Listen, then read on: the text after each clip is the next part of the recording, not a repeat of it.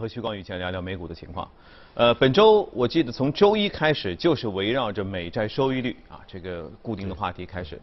呃，周一的时候是因为上周周五、周周六的时候呢，突然之间触及了一点四高于这个水平之后，然后开始了引起了一系列的美股的动荡。没想到到周末，本周还没有恢复，而且昨天晚上还一下下跌这么深，跟经济复苏有关。但是呢，这个明显的悖论刚才也已经出来了。你觉得为什么美股昨天会大跌？啊，昨天美股大跌的话，最主要还是受到十年期美债收益率呃快速上升的一个影响。因为呃，我们说现在可能我们我们现在现实中看到的就是美国的疫情情况，也就是还好啊，整个还好，就是说在。往好的方向发展，跟以前比那是好多。对对对，但是距离这个完全控制住还有很长的路要走。那么整个的美国这个经济情况也是在一种缓慢的一个复苏，也不能说超预期的一个复苏当中。但是整个市场的话，那么嗯，对于整个市场的话，对于整个那个整个的情况的判断，目前来看预期还是比较提前的，因为美债收益率的话，就是对未来通胀的一个。很大程度上的一个预期，那么从这点来说的话，市场的话就是说，由于这种新冠肺炎的一个特殊性质，它不像说二零零八年金融危机的话，它一般会走出一个啊下来以后，由于整个银行系统受到较大的一个影响，然后它会一个 L 型的一个，如果没有这种。大量的一个刺激就很难走成 V 型，但是新冠的话，如果一旦控制住，它应该来说对于经济来说是一个 V 型的一个反转，所以说它来预期也来的会更加提前、更加激烈一些。那么所以说，啊，即使鲍威尔一再说我们宽松政策延续。啊，也一再说这个我们这个通胀目前没有太大的一个风险，对，但是市场表现的特别积极。从美债的一个走势来看的话，已经是打破了之前的一个下跌的一个趋势。也就是说，目前这个节点，我们也不能说美债就涨得非常多了。那么未啊，美债的收益率涨得非常多了。那么也说未来还有比较大的一个空间。那么从这点来说的话，那么整整体的一个市场的一个风险就。凸显出来了，嗯嗯，因为纳斯达克啊，整体来说是一个，一方面它有几个因素啊，一方面纳斯达克之前是采取一个抱团的一个情况，对，也就是说前面的顶部的这些个股，头部的个股涨得特别好，另外的话，头部的一些个股的话，受到资金的影响，整体的一个收益啊估值水平其实并不是很低的一个水平。那么也就是说，如果说你一家小公司，我们给它估值的情况下，它可以乱估。说啊多一点就多一点，少一点就少一点。那么如果是一家非常大的一家公司，那么它的一个估值如果偏高的话，同时叠加美债收益率的快速上升，那么对它的一个估值影响其实是非常非常大的。那么也就是说，呃，在目前这种情况下，确实就是像我们的盘面反映出来的，纳斯达克的一个风险其实是非常大的。那么即使市场一再去维护它。但是数据面给到我们的是真实的。一方面，大众商品快速的一个上升，先是石油，石油它是一个非常敏感的一个大宗商品品种，它是其他的品种一个指引。那紧接着是铜，那么这种预期再加美债收益率的一个上升，那么对于这个指数的一个纳斯达克指数的影响，它其实是非常直接的，告诉投资者。嗯。目前即使没有大幅的一个下跌，但是它。这段时间的一个波动会相比之前的话，会远远超出预期。嗯嗯，没有大幅度的下跌，是因为超出的预期。好，关于美债收益率呢，我有几个困惑，因为你看啊，长期，比如说十年期吧，嗯，十年期大家对经济长期看好的话，好，整个的长期的这个收益率往上涨，这是一个原本的一个设定，是吧？对对。然后呢，看短期呢，看资金。如果短期资金买的多，它现在的价格上去了，那么相对来说，远期的收益率就下降。所以周呃周初的时候，我们在分析这波的美债收益率上涨的时候，一种说法是说，因为短期的资金跑了，觉得这个经济挺好的，我们赶紧从美债钱出去吧，我们去建设经济去了。所以呢，因为卖出，所以导致这个现金的价格往下走，所以呢，远期的也就上去了，就收益率会往上走。那么到底这个这个这个这个。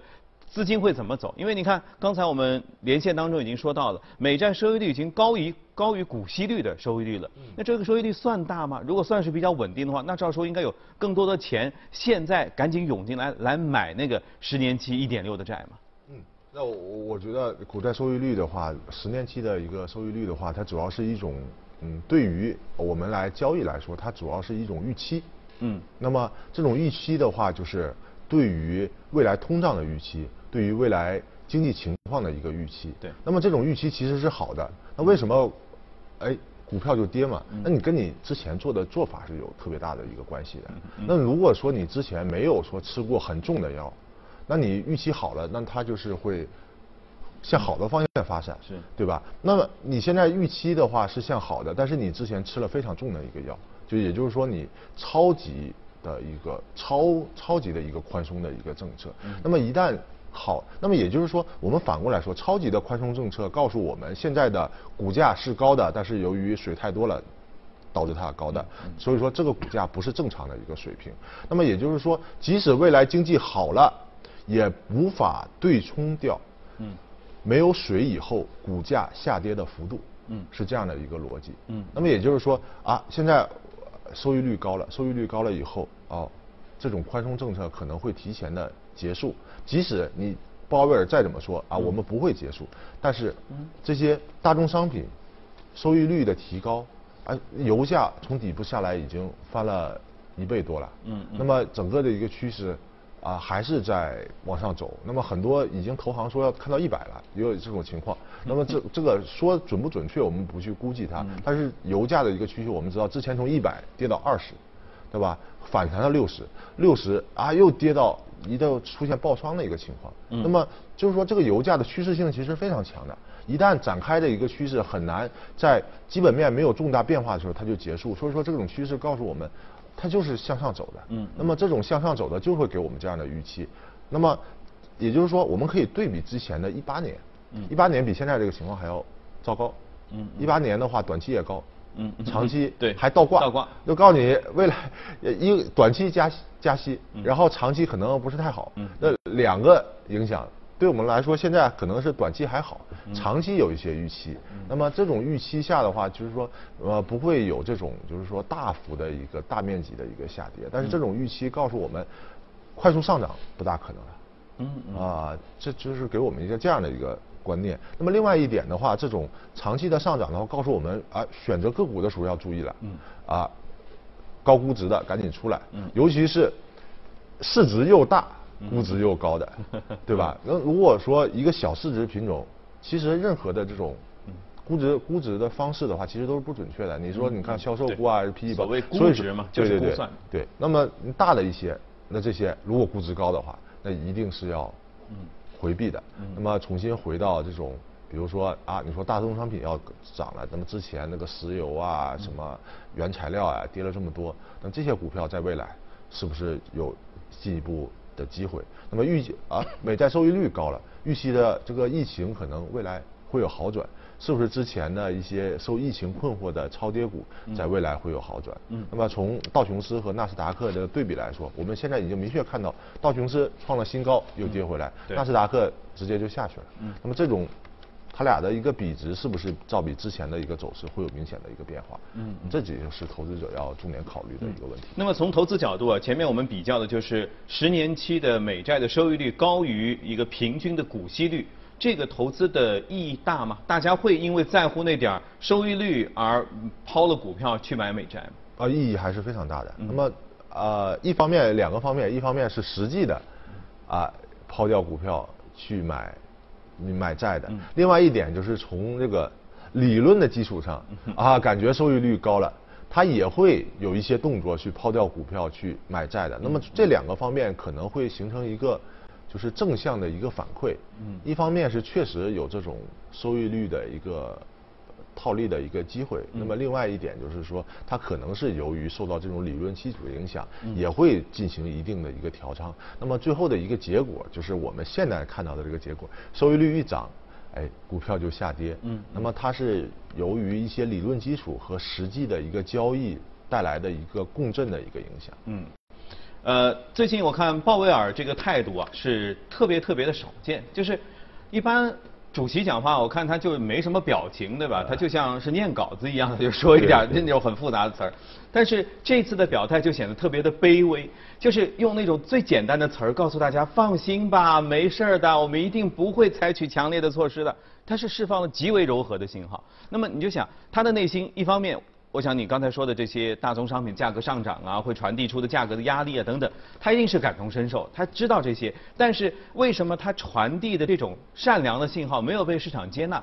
照说美联储应该还是有很大的能力去在其他方面，这个原材料价格上涨的方面，它应该还是有别的政策或者工具去控制那些。不让整个的价格慢慢传递到一个恶性通胀的情况。我觉得它是稍微有点急，因为啊，之前在面对疫情上的这种，就是刚才我提到的，其实啊之前是没有过的。嗯。那么之前如果说以目前的这种美国的经济形势，美债收益率是不会这么快回升的。嗯嗯。啊，对吧？就是说，它目以前的一个整个的一个估计的话，就是说啊，一般啊经济受到实质性损伤以后。那美债收益率长期低位，嗯嗯，那么直到这个美联储这边有什么说法了以后，嗯，啊，或者是哦，我们就回升了，这个美债收益率会出现这个缓慢的一个上升，但是目前是疫情的一个状况，嗯，疫情状况不确定性很高，嗯，那么其实很多的交易者是怕踏空的，对吧？嗯，也就是说那边疫苗有一点点消息，啊，这个疫情往下走一走，那么我就。先赌一把，这个美债收益先拉上来再说。那现在其实，即使美债收益拉到现在这个地步的话，也不能代表说啊未来疫情一定能控制。如果疫情出现超预期的控制不住，那美元数据马上就下来了。嗯啊，对吧？然后，那么如果是控制住了的话，那可能又又又又上升了。那么所以说，现在这个不确定性的一个增强，也导致整个的一个呃。导致经济的目前这个状况的一个因素的一个预期是提前的。其实美联储也是第一次在应对这样的一个状况。那么也就是说，现在美债收益率的上涨是超出它的预期的，它只能通过口头的一个方式来控制它。但是怎么说呢？它能用的东西其实是比较少，它又不会搞到负利去，然后再过度的一个发。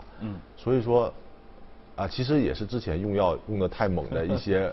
后遗症，当没有继续用药的时候，反而市场会向反向的一个方向来发展。但反向发展的时候，一定会对它的一个股市来产生一个实质的影响。即使它的整个经济还没有复苏到应该有现在收益率这样的一个阶段，这就是目前整个股市啊所面临的一个问题和整个经济情况所面临的一个一个困境。嗯。呃，相对来说，其实是属于一个比较病态的一个平衡当中。对。所以稍微有一点点蝴蝶效应的，不知道哪里冒出来的消息，或者一种数据的变化，然后整个就会导致，然后甚至大家都在问到底是为什么。所以可以确定就是短期内可能波动是比较大的。是。啊，投资美股大家一定要注意。好，宏观方面我们先聊到这儿，接着来看一下今天关注到的美股是什么，看一下美股放大镜。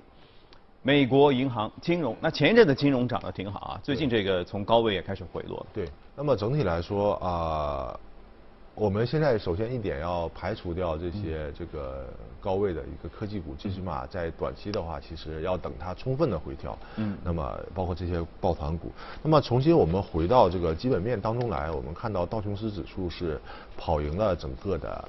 呃，纳斯达克的，嗯嗯，然后首先来美债收益率的上涨，对于利差的走扩，对于银行股的啊是非常大的一个利好，嗯，那么这种利差的一个走扩的话，对于尤其这种传统性的一个银行的话，对它来说，就是尤其息差这一块是有明显的一个推动的一个作用。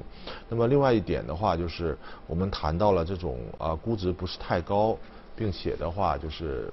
嗯，整体来说和市场节奏比较一致，啊，然后像大宗商品、像银行，可能都是近期的话来回避这种风险进行超配的一个比较好的一个品种。啊，也就是说，在整个的下跌的过程当中，另外会不会跟比如说一点九万亿相关？因为这些钱发出来之后，大家不是也要去存款，对银行是不是也有好处？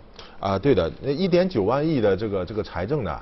这个东西啊，其实也是推动美美债收益率上升的一个比较大的一个因素，因为啊，债券发的多了，债券价格不再稀有，供给特别多，债券价格就会下跌，那么收益率也会上升，所以说这也是啊、对于美债收益率进行推动的一个最主要的一个原因之一。嗯。那么从这点来说，我们只是从宏观逻辑上，啊、银行还是美国的一个银行还是处在一个超配的一个状态。嗯，那现在一点九万亿没有正式落地，如果嗯它正式的推出来的话，会不会对比如说现有的银行业等等会带来一波的好处？啊、应该是这样的，应该是这样的。一百九万亿的话推出来的话，首先，啊、老百姓有钱了，嗯这种有钱的话，对于这个未来经济的复苏是利多的，帮助的对吧？利多的话又会反馈回来说啊，你是不是刺激政策要结束？嗯那么另外的话，也是刚才提到的这个债券不再稀缺，供给量大，也打算债券下跌，导致收益率进一步提升。嗯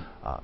那么希望美联储能够这个控制好这个，呃，就是一方面的话收益率上涨，那么怎样去跟投资者提前嗯，做沟通。做沟通说啊这个上涨，啊尽量不要导致美国 有比较大的一个波动。那么也就是说，啊上涨你可以上涨，但是你的业绩啊一定要跟得上。嗯啊就是说你要快速的业绩跟得上。如果你说上涨的太快，但是你一看美股的业绩，哦增幅不是太大，这个时候其实风险会来得更大一些。我们回顾一下，二零一八年其实，嗯，后来又是创新高了，就是因为，呃，后面又推出了一些财政政策，包括减税的一个政策，对冲掉了加息的整个的一个风险，但是也没涨，只是对冲掉了下跌的一个风险。